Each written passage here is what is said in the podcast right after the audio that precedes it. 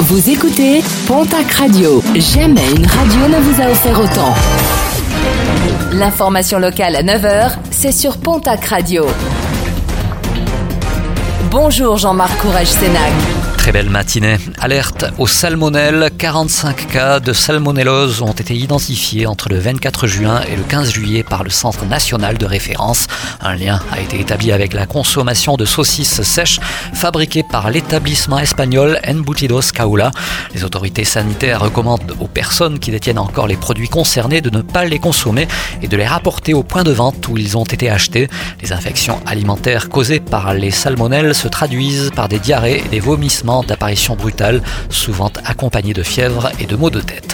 Toujours opposé au pass sanitaire, plusieurs manifestations ont été organisées en France et dans la région par des opposants à la vaccination mais aussi à la mise en place du pass sanitaire. Plusieurs centaines de personnes ont défilé à Tarbes, plus de 1500 à Pau, une centaine à Mont-de-Marsan. Visite gouvernementale samedi au Pays Basque avec la venue du Premier ministre Jean Castex et du secrétaire d'État au tourisme Jean-Baptiste Lemoine. L'occasion de visiter des centres de vaccination de la côte basque et d'annoncer de nouvelles doses qui devraient réduire les délais pour faire face à la très forte hausse de la demande. En marge de cette visite, à noter l'émoi de plusieurs médias bascophones privés d'accréditation et qui n'ont donc pas pu suivre ce déplacement. Le tribunal administratif de Pau a décidé de suspendre les arrêtés préfectoraux des Pyrénées-Atlantiques et des Landes qui autorisent la pêche au filet et aux engins dans la Dour, la pêche à la lamproie marine et à la grande halose.